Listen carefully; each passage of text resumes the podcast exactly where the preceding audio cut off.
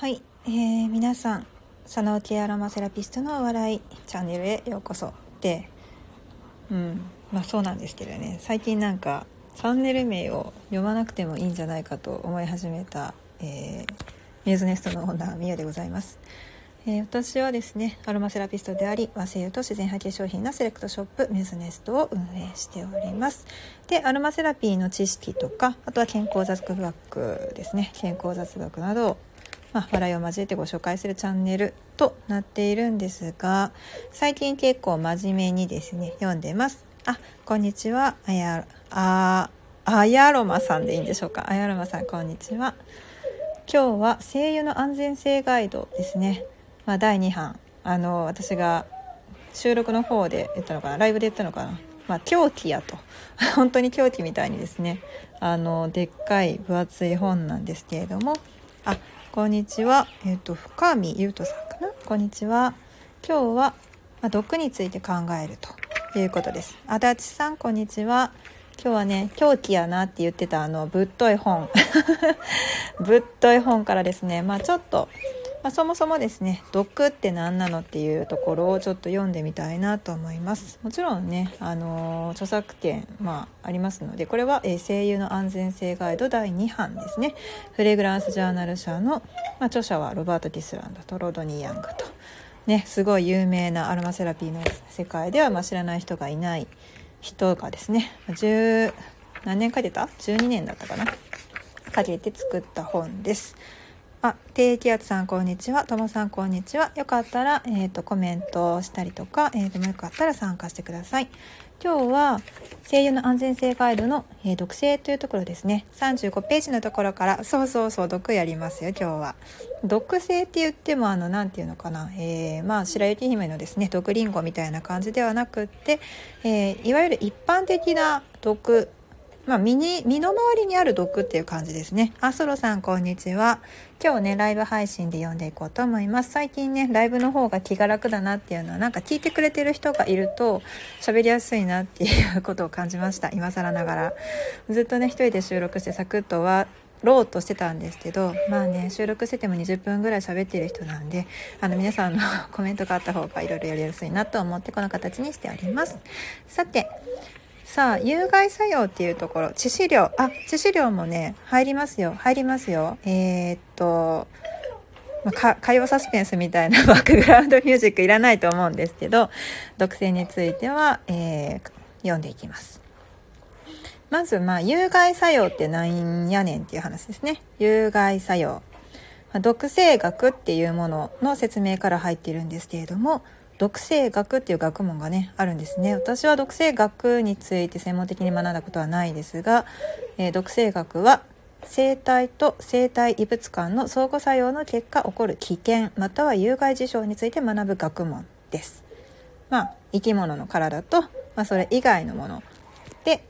まあ、それが引き起こす作用での結果起こる危ないことってことですよね。うん。まあそうですよね。毒は危ないっていうのはもう、あの、普通に皆さん認識されてると思うんですけど、そういうことです。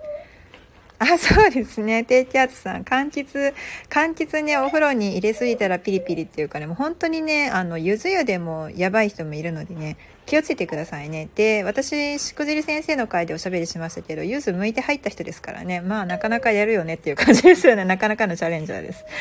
あの、皮膚が強い人はね、大丈夫な時もあるんですけれども、あの、大概の柑橘類はですね、刺激がありますので、あの、皮むかずに入れてくださいね。さて、あのまあ、有害作用 EPA とか有害作用のことを、まあ、どういうふうに定義づけてるかっていうと生命体全体の働きに影響するあるいはさらなる暴露に反応する生体の能力を減退させるような機能障害の結果生化学上生理学上解剖学上病理学上または行動上の変化が起きることとしています。ああもうなんやねんっていう感じなんですけれども まあつまりなんか自分の体にまあ何かしらの影響が起きると機能障害が起きるってことですね。うんまあ、でもただねその全てのこの生体異物、まあ、つまりその自分の体でないものですねによる作用が有害とは限りませんしまあ、どの成分が有害作用の原因なのかっていう判断をするのがすごいたまにめちゃめちゃ難しいっていうことなんですよね。脳みそドッカン。足立さん大丈夫ですか？低気圧さん。あ、そうですね。過ぎたるは及ばざるが今年。まあね、その、あのー、そうです、そうです。まあ、言ったら、ね、薬にも毒にもなるものもいっぱいありますので、そういったことですね。本当にね、その毒物って分かりやすいもので言ったら、ほら、コナン君とか、なんか、これは生産カリだとか言ってますけど、その時点でアウトだよっていうのよくね、ネット上でもあの つぶやかれてますけれども、まあその人がですね、毒物を、何らかの毒物で反応が起こってですね、危険な状態にあった時に、お医者さんたちっていうのは、どのせい、何、何の毒なのかっていうのを、まず見分けるのって、それでだけでも難しいよねっていうことですよね。そうですね、足立さん、ど醤油飲みすぎたらダメですよ。死にますもんね、普通にね。うん、醤油飲んで自殺できますけどやめてくださいね。本当にね。だから醤油飲み、醤油は飲むもんじゃないよってね、あのちっちゃい、うち息子ちっちゃいんでね、ずっと言ってるんですけどね、まあまあ、なんか見てると怖いですよね。普通に食品だから普通に置いてあるし、何ていうかな、1本の容量でかいじゃないですか。1リットルとか普通にね、売ってるから。うん、まあ飲まないと思うんですよ。しょっぱいからね。さて、毒性っていうのは、まあどういう風に働くのかっていうと、局所性とまたは全身性のものとかもねあって、まあ、この部分にだけ毒まあ何て言うのかな障害が現れるか、まあ、全身に毒が回っちゃうものっていうのもいろいろあってですね。でそれがですねまあこれを読んでると何やねんなんか何言ってるんですかっていうような宇宙語みたいに聞こえてくるのでちょっとすっ飛ばしていきますね。うん、え？足立さん、戦前の人で軍隊行きたくないから醤油飲んで体壊した。マジで、でもそれ腎臓も同時に壊しますよね。その後の、その後のあの時代の腎臓障害のことを考えると、それはもう本当に、どっちを選ぶって感じですよね。うん。まあでもそれぐらいやっぱり迫られたんでしょう、選択を。その時代、私は経験してない時代の話なので、本当にね、何とも言えないんですけど。まあ、それぐらい必要を迫られたんですよね選択の。うーんなるほどな。まあ緑ねあ違う違う緑じゃない。まあえー、っと毒がどういうふうにまあ障害をね引き起こすのかっていうと、まあ、細胞の生存能と再生能まあ、つまり細胞が生まれたりとか、まあ、再生したりっていう機能を傷つけたり、ま、失わせたりする可能性があるよと。ま、極端な場合は内臓全体が機能不全になって死んじゃうよと。ね、原極性、急性、毒性っていうのは通常特定の酵素、ね、酵素の存在とか極剤的な血液供給、まあ、血が巡るかそして内臓が再生するかっていった要因と関係してまあ、その器官の吸収と排泄能力に影響を及ぼしますと。わお。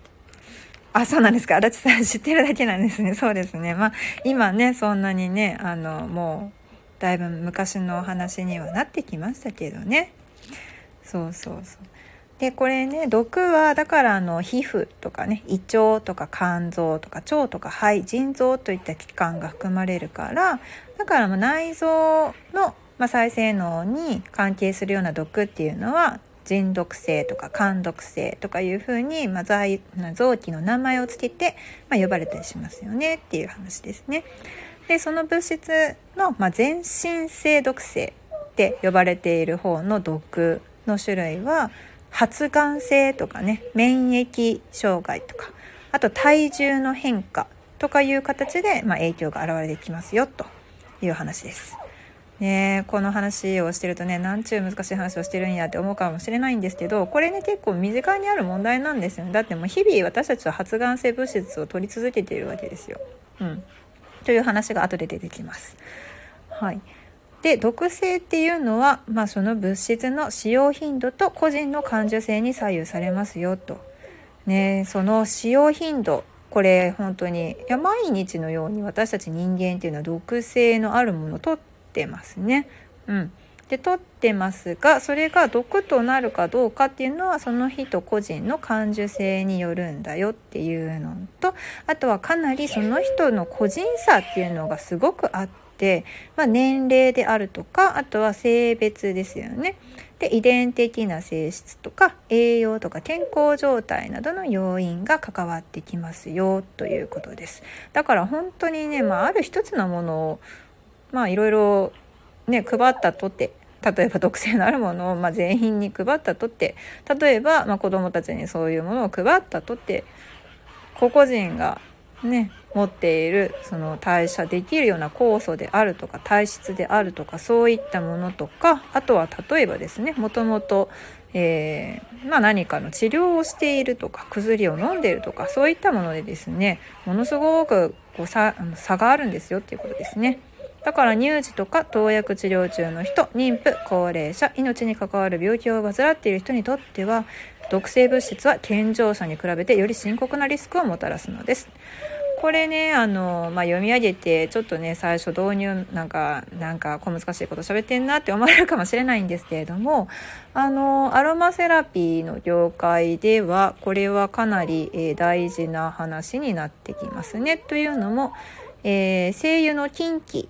つまりまこういう場合は使ってはいけませんよってその声優のプロフィールに書かれていることがたくさんあるんですけれどもその中にはえ乳児、乳児、乳幼児とかね、妊産婦とか高齢者とか、あとはそうですね、まあ、投薬治療中の人なんかには、まあ、基本的には精油使わないでくださいねっていうのが、まあ、基本です。よっぽど知識がある方だったらね、使える場合もありますが、えー、そこまで考えて使えるのかというと、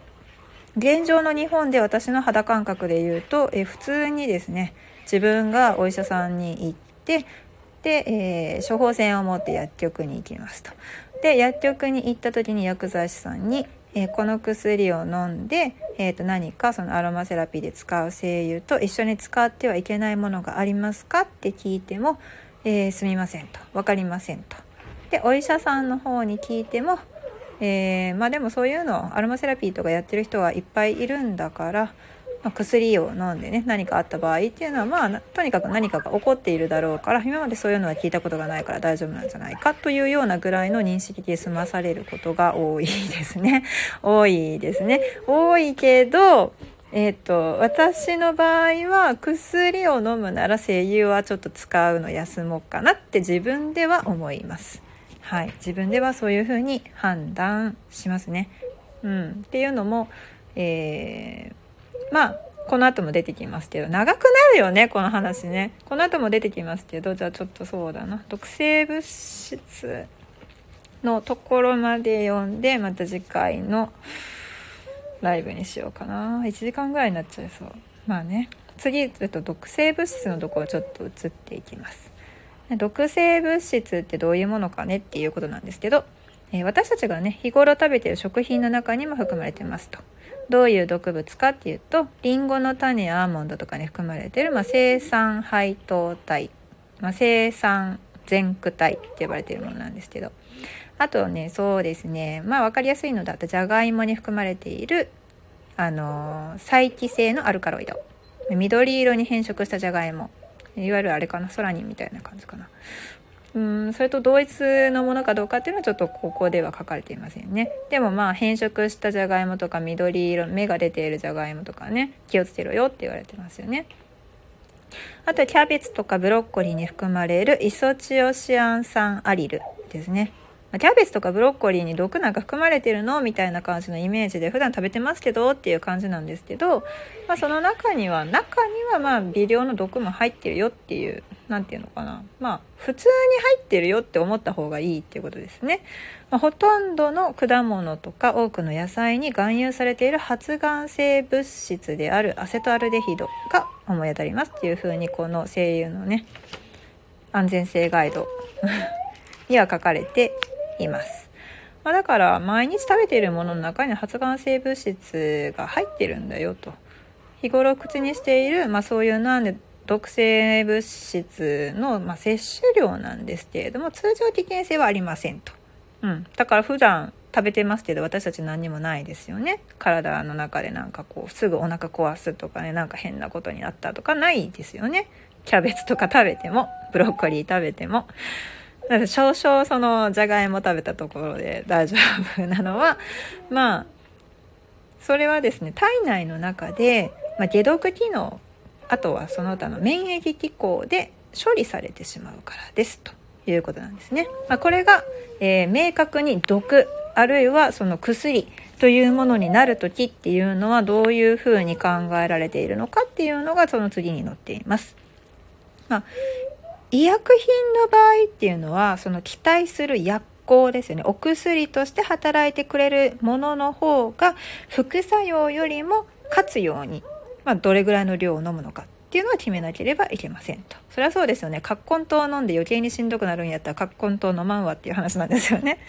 うん。で、それをどういうふうに決めるのかっていうと、これがまたちょっとなんか難解な、まあ、言うん、単語が出てくるんですけど、 therapeutic index とか、 standard margin of safety っていうのが入ってくるんですけど、 therapeutic index っていうのは治療指数ですね。で、 standard margin of safety っていうのは安全域って呼ばれます。でこれが、まあ、LD50 とか ED50 とか TD50 とかその何て言うのかな。えー、っと何言ってるんですかっていうような 単語が出てくるんですけれども、えー、っと LD50 はですねただ、えー、アロマセラピーに関連する資格の試験で言うとおそらくインストラクターですね。アロマセラピーアロマテラピーインストラクターの試験。AEAJ ですね。日本アロマ環境協会が、えー、実施しているアロマテラピーインストラクターの試験の中にも LD50 っていう言葉は出てきてたんじゃないかなとその段階で思いますリーサルドース50って言ってますね、まあ、いわゆる動物実験をして、えー、まあ、摂取させた量によりその動物の何パーセントが死んだのかっていうことですね。多分リーサルドース、うん、LD50 って言ったら半分が死んだってことですね。50%が死んだ。まあなかなかその怖い話になりますよね。やっぱりそのそういった実験を通して安全性っていうのを確認されてきてるんだなっていうのはあのこの数字を見るたびに思いますけれども、うん、まあそういうのを見ながらよりそのお薬になるためには副作用よりもそのお薬として働いてくれる割合の方が高いよっていうこういうね計算式みたいなのを使って考えていっているそうです。まあ、声優の方もそうですよね。声優もいろんな化学物質が入っている中での、えーとまあ、薬効とか言ったらいけないわけで、まあ、その期待されている効能の方が高い量を安全に使いましょうねっていうのが基本的な使い方にあたるわけですね。だから最近ちょっとね、あの経口摂取でドバドバちょっとこう、摂取するようなことをお勧めするような、えー、とあるメーカーさんが、えー、名指しでちょっとなんか、いろいろ言われていましたね。はい。どこかで判例が、なんだろうな。なんかし、下ったのかななんか。うん。はい。じゃあちょっと続けていきますね。まあ、あの、こういうのって、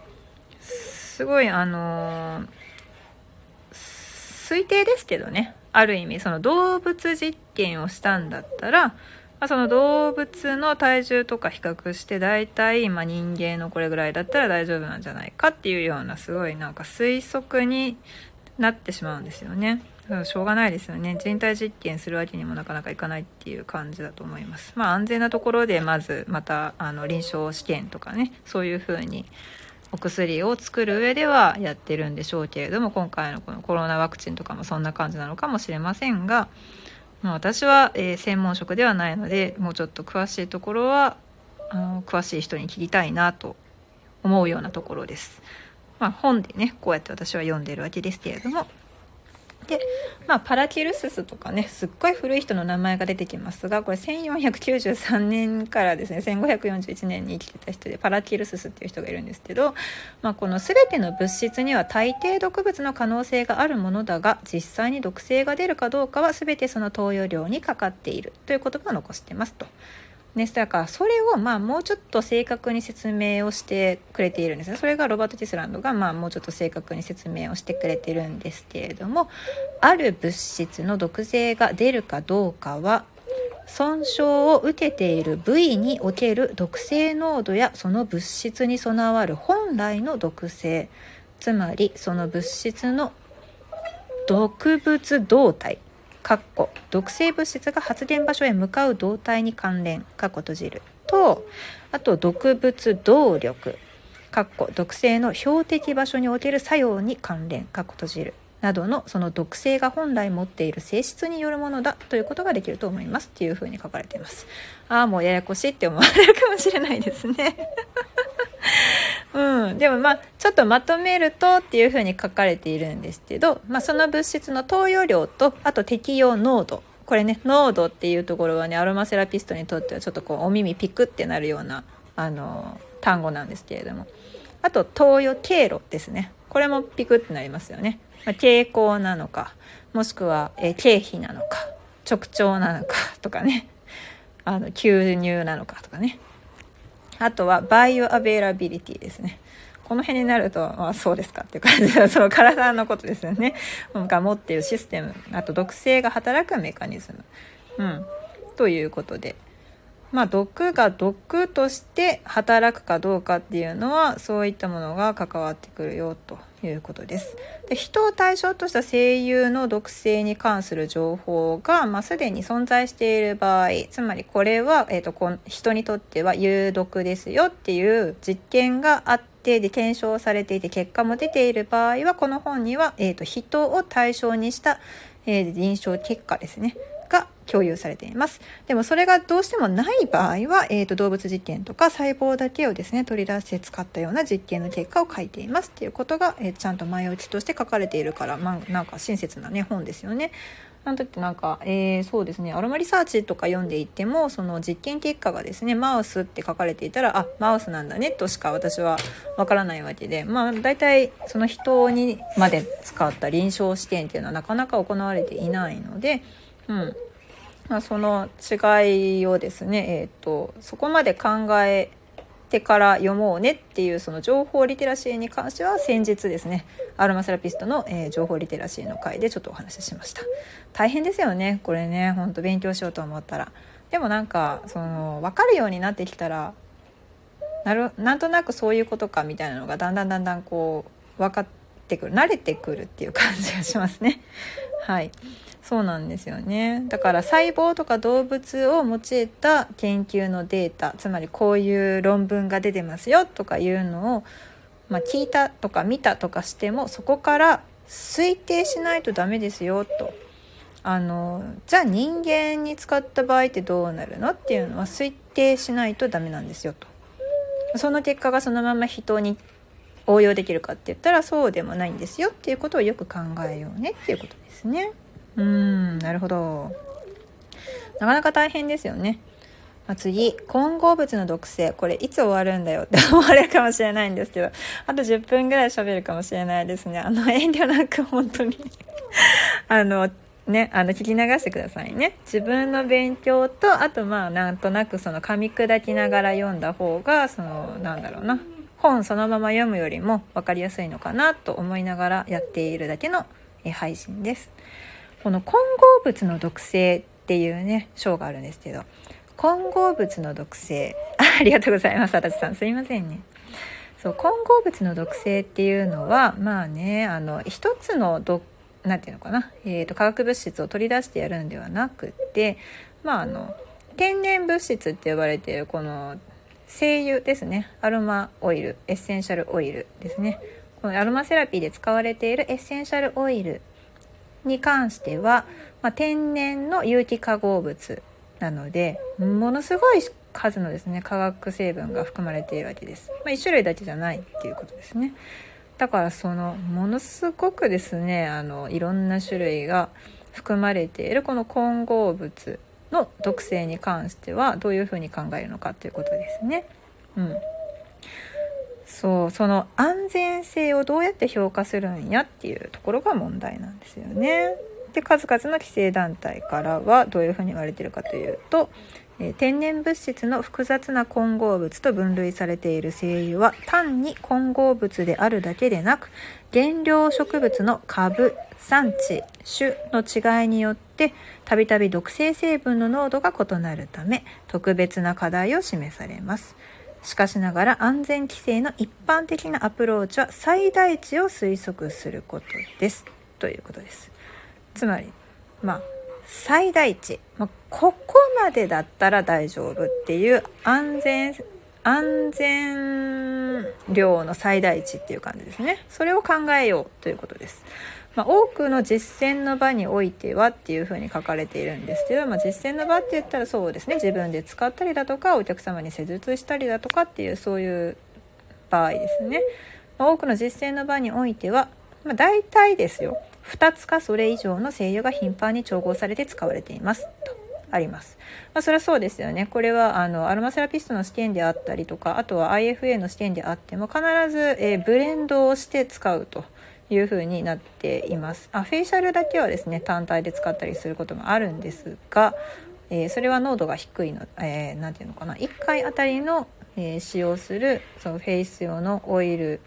の量が少なくてしかも濃度を下げようとすると1種類しか使えないっていう場合が多いからなんですがボディの場合は、まあ、AEAJ だと濃度が1%で IFA だと大体そうですね2%か3%ぐらいまでいくこともありますし、えー、ともっとですねナードの方だと,、えー、と高濃度でやったりとかすることもたまにあります。であとは、えー、トリートメントだとそうだけど香水とかだったらねもっとねあの濃度は濃くなったりとかしますその場合なんですけれどもその2つかそれ以上の精油が調合されて使われるブレンドされて使われていますよとでそれらの精油が特定の毒性を持つ同じ成分を含有している場合あるいは類似の毒性を示す異なる成分を含有している場合はそれを考えて最大安全量を検討しなければなりませんと。うん、でもこれすっごく難しい。まあ、その最大安全量似たようなものかもしくはえ同じもの。これね。例えばなんですけど、まあ、皮膚刺激物質とかそのアレルゲンとか光毒性物質。これはよくベルガプテンとかフロクマリン類とか言われてますよね。神経毒性とかケトンとか言われてますけどね。あとはそうですね。再帰性物質発がん性物質貫禄性物質とかそういうものに、まあ、適用しましょうと最最大安全量を検討することですねこれがま基本的なことですよと。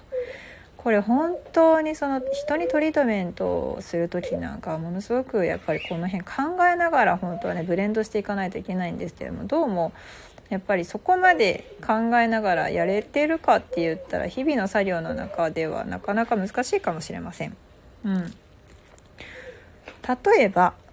まあ、この本親切ですね。例えばレモングラス精油とレモンマートル精油はどちらもシトラールを約80%含有することから皮膚感作性、まあ、感作性ってまあ刺激になっちゃうんですね。と再帰性が示唆されシトラール単一成分としての安全上限濃度が0.6%であることから試算してどちらの精油にも安全上限0.7%の濃度規制がありますと。もしこの2つの精油を調合して共に使う場合は現行の考え方では2つの精油合計量に対して上限0.7%濃度にしなければならないよねと。レモングラスをアストラル入ってるわこれ。って言ってあかんあかん。上限濃度は0.6%にしようと。でレモンマートル。あこれも0.6%だよねって言って足し1.2%にするなよって話ですよね。うん、2つの精油の合計量に対して上限を0.7%濃度にしなければならないよっていう話です。これ難しいですよ結構ね考えないとダメなので、うん、でもこの化合物間のなんだろうな相互作用っていうふうにまあ次の章で言われてるんですけれどもある物質の毒性は体内に存在する別の物質との相互作用によって増えたり減ったりするものです。この辺は、えー、なんだろうどの辺で学ぶのかな？アロマセラピストの授業かな？アロマセラピストの授業かな？インストラインストの授業かな？どっちかには、えー、っと出てくるとは思いますがよくですね、え、シナジー効果とかねよく言われると思いますがこの辺に関係があります。うん。まあ、一つの精油の成分と他の成分とか医薬品を服用している場合はその薬と精油の成分あるいは、まあ、毎日食べてるご飯食品との相互作用が考えられますよと、ね、これ考えられますよって書いてるんですけれども実際の、え、医療現場では言われることはありませんので、えーと、自分でコントロールしないといけなくなってきます。あるいはセラピストがちゃんとヒアリングをしてトリートメントをする前に、えー、コンサルテーションの段階でちゃんと聞くというのも大事ですし、えーと、とそこに患者さん患者さんって言ったらダメだな。クライアントの、うん、もしかすると言ってない部分があるかもしれないし 食べ物に関しても、えーと、なかなかそんなにね言及するチャンスっていうのがないかもしれないけれどもそういった面で私はコンサルテーションめちゃくちゃ時間かけた方がいいですよと思うのはそういった部分があるからです。うん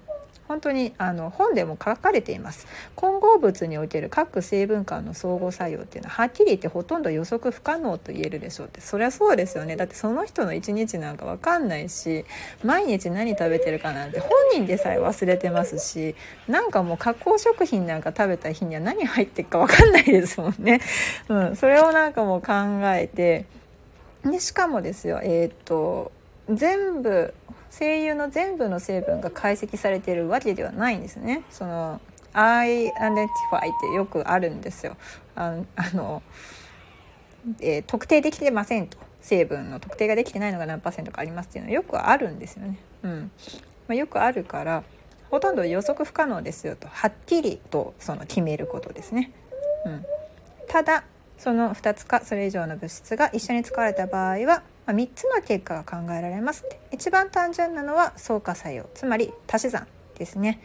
その混合物の高濃度作用が構成成分に知られている薬入り作用とその成分の量の相和足し算された合計量から推定されるものですと。そうですよね、うん、だから、えー、例えばなんですけれども精神的な精神科系とか心療内科系のお薬を飲んでいらっしゃる方にセント・ジョーンズワートオイルを使うなとか、ね、バレリアンの精油を使うとかってなったらちょっと怖いよねとかいうそういうのはちゃんと気をつけようねっていうのはありますよね。うん、であとは薬理作用とそのえー、っとそうあと次2番目は、えー、相乗効果ですね。これシナジー。これシナジー効果相乗作用とも呼ばれます。あとは協力作用とか増強作用とも呼ばれています。これシナジー効果とよく、ね、呼ばれるんですけれども混合物の作用がその足し算したことに対して期待されているよりも大きく出ること。シナジーね。つまりなんかこう治療効果を上げるための投与量っていうのを少なくできるんですよ実はこれとこれを組み合わせたら 1+1 は2じゃなくて5になるんだよみたいなそんなイメージですね。でこれは、えーと、お薬の場合はいいんですけど毒の場合はめっちゃ危ないよっていうことですね。すっごい簡単にここをまとめて言うと。はい。で3つ目が、え、拮抗作用ですね。アンタゴニズム。これ相乗効果の反対の意味です。だから2つの物質を同時に投与した場合に予測よりも低い作用が確認されること。これはお薬としては好ましくないですよね。これとこれ飲んだらも足し算で 1+1 は2の効果が出るはずが0、えーと、1.2ぐらいにしかなってないやんみたいな。そんな時にはちょっとねお薬としてはまずい。ただ毒においては利益があるよと。これで、えー、例として出てるのが酢酸リナリルとかテルピネオールあとでいうとカンファーかな。この3つの成分について個別の成分の場合あるいは調合した場合で2種類のヒト大腸がんの細胞株に対するインビトロの作用を調べたところ3つを調合した場合にこうね明白なシナジーの方ですね相乗効果が見られましたと。面白いですね。うん。カンファーとテルピネオールの場合は個別に調べると何の効果も現れず酢酸アリナリルは最低限の効果しかありませんでしたと。個別にしても何の意味もなかったということなんですが、ね、カンファーとテルピネオールと酢酸アリナリルで酢酸アリナリルとテルピネオールの2つを一緒に使うとやや効果が上がったと。で2つの先ほどの大腸がんの細胞株でそれぞれね、あのー、33%と45%の拡散措置ですね。つまりまあ拡散措置だから増殖って言わないんですね。拡散措置だから全身に散らばるのを防いだってことかな。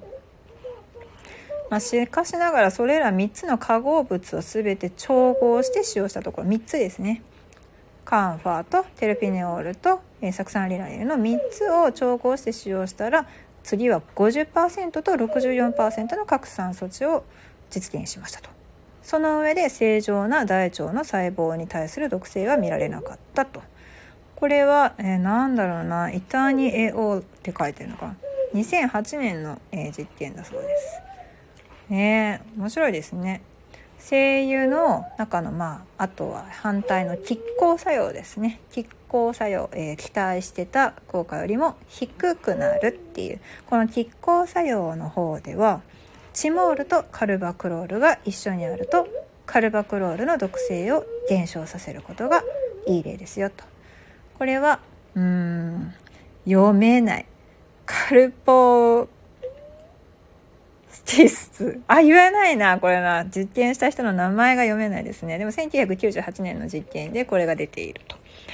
割とね最近かって感じがしますよね。はい。これはチモールとカルバクロールの2つの成分を、まあ、あの合計すると大体ね 340%, 30%から大体80%ぐらい含んでいる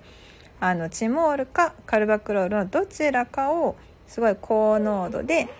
えー、含んでいるタイムっていう精油があるんですけどタイムにはねケモタイプがあってカルタイムチモールタイムカルバクロールってあるんですけどそれを使ってやってみたら、まあ、いろんな違いが出たよということですね。うん、なかなか面白い。そうなんですよね。こういうなんかその毒に対する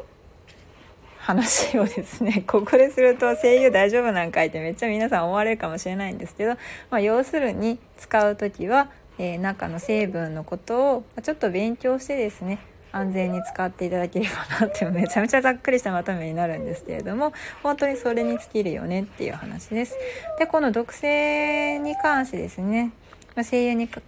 うん、声優の声優の毒性に対してはその結構まあそうですね海外声優なんかは盛んにもう研究がずっとずっと行われていて、まあ、何々に対する、えー、実験何々に対する毒性試験まあ、安全基準っていうのがだんだんだんだんとちゃんと設けられてきてはいます。ただ私がま専門的に今扱っている和製油の方ではまだまだ少しですねそういったその安全性の確認っていう部分ではまだ遅れをとっているなっていうのが実情です。まあ、仕方がありませんね。和製油っていうの自体があ そうそうそう足立さんそう使う時はほどほどにそうあの決めら大体ここが安全だよねそのまあ、毒にも薬にもならないわけではなく、まあ、ある程度のそのいい結果を期待できる濃度までにしてねっていう感じですね。うんもそれが、えーと、日本国内ではですね化粧品と同等のレベルで決められている、まあ、ボディで濃度1%あとはフェイシャルで0.5%顔には使わないでねっていうやつはいくつかあるよっていう感じですね。あ世界猫化計画セカネコさんこんにちはにゃ こんにちはにゃかわいいですね。はい。いや本当にねだからあの精油を使う時うん、アロマセラピーをする時にあんまりね全然そういうのを考えずに、えー、使うのは危ないよっていうことです。あ、亀かな？オーダーメイド子育てさんこんにちは。もうね、ずっとね、なんかね、毒について喋ってると、私別に毒でなんか殺人しようとかそういうことを考えてるわけじゃなくて、むしろ、えっ、ー、と、毒っていうのは身近なものにもいろいろ含まれているんだけれども、そこに、えっ、ー、と、加えてしまうと危ない毒もあれば、えーとまあ、その毒性を抑えてくれる毒になるものもあるんだよという不思議な話ですよね。うん、毒になるものっていうか成分ですよねその化学成分の話。フォローしまくってくれました。本当だね。亀かなさんすごいですね。なんかフォローしました、フォローしました、フォローしましたってめっちゃ来てます。ありがとうございます。はい。あのー、まあまあ、その、狂気になりうるようなね、あの、厚さこれ何センチあるんだろう。ちょっと興味本位で測ってみますけど。えー、どれぐらいあるの？厚さがね、えっ、ー、とね、4センチぐらいはね、ある本なんですけど、バグってない、バグってない。大丈夫だと思いますよ。大丈夫ですか？亀亀さん。そうそうそうこのね厚さ4センチある本をただ一人で読んでても楽しくないじゃないですか本当に。うん。寂しいからね。こうやってあの読みつつ解説しつつ自分で納得しつつそれでいてその誰かがこれを聞いてほうほうふんふんって思ってくれるぐらいがいいのかなって思いました。亀金さんバグってますね。ビビビビカバピーピルルってなってますよ大丈夫ですかはい。あの、最初の方の話を聞いてもまたちょっとね、脳がバグりそうな感じ、私もバグりそうな感じがしましたけれども、スタイフのシステム上ではちゃんと流れてくれることをあの祈っております。ね、こうやって読んでるだけで、3ページでなんと40分もかかるっていうね。そうそう、それぐらいかかる話なのであの本当にこの本読むと一生私終わるわって言ったのであの笑ってくれた方がいらっしゃるんですけどマジで一生終わるなって思いました。そう。だから必要なところだけ、えー、取り出して自動的に使っていくのが一番いいのかな。おかえりなさい。そう、殺人的な本ですね、足立さん。本当ですよ。殺人的な本ですけど、まあこれ、これまとめるためにね、あの人生の大、結構な時間を費やしてますからね、ロバート・テスランドも。だって第1版があって第2版もあるんだもん。そりゃすごいわ。頑張って、よく頑張ってるわ、すごいわって感じで。それをまた訳してる人たちも、監修してる人たちもいるわけでね、すごいですよね、本当にね。まあこういう知識を持った人たちが、なんだろうな、うーん、授業をしてくれたら楽しいなとも思うんですが、なかなかそういう機会っていうのは、うーん、ないので、まあこうやって書籍で出ているものでね、皆さんで、えー、まあ、手に入れることはできます。ただ、殺人的な本っていうのはですね、あの、お値段も殺人的な本なんです。お値段もだって本体価格1万8000円なんだもん。だって、あんまりさ、あの、こういうお値段高い本なんて買いたくないじゃないですか。まあ買いたくないけど、まあそれを読ま、買いたくないからって言って読まれないのももったいないなっていうような本で、まあ結構あの、これを持っている方はね、皆さん、あの、領書で、まあ、読み応えあるよっていう風に言ってくださるんですよね。で、まあ、思い切ってポチったんですけど、まあ、そういうね、知識をちょっと共有していけたらなと思います。たまにこういうね、あの、難しめの話をしたりとか、あとはめちゃめちゃ簡単な身近な話とかをしたりするようなチャンネルですので、あの、お前どないやねんっていう感じかもしれないんですけど、え私の場合はですね、こういう知識系をたまに読むのが好きなので、で、皆さんに、えっ、ー、と、まあ、分かりやすい言葉でもし伝えられるんだったらそれって自分でも分かっていることになってくるよねっていうことなのであれですね。人に教えることで自分の中で、え理解をしようと努力をしているっていう感じです、まあ、こういった話をちょびちょびちょびちょび頭に入れておくと割とですね役に立つことがありますので、まあ、ぜひぜひアロマセラピストだけじゃなくてですねアロマに関わる人だけでなくてあの全然そういうのに興味なかったけどっていう方もね一度聞いてくださると楽しいのかなと思います。楽しいかな？楽しくはないか。面白くはないかな。まあでも醤油飲むと死ぬよねみたいな話はできますよね足立さん。そうそうそう。まあそんな感じで進めていこうかなと思ってます。で、今日はね、もうクラブハウスの時間終わったんで、ゆっくりとこうやってね、40分とか喋ってますけど、えっ、ー、と、毎日平日のお昼12時5分からですね、クラブハウスの方では、えー、和製油ワイワイ会ここだけやれバージョンっていうので喋ってます。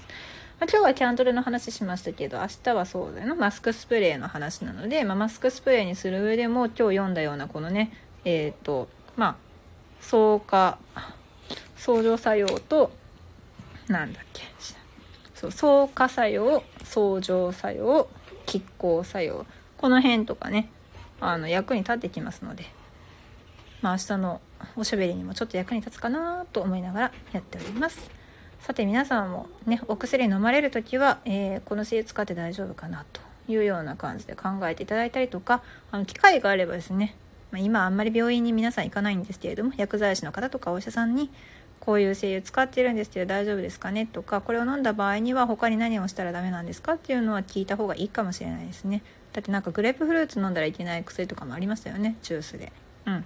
そういうことです。はい。というわけで今日はこの辺で終わりにしようと思います。お付き合いいただきましてありがとうございました。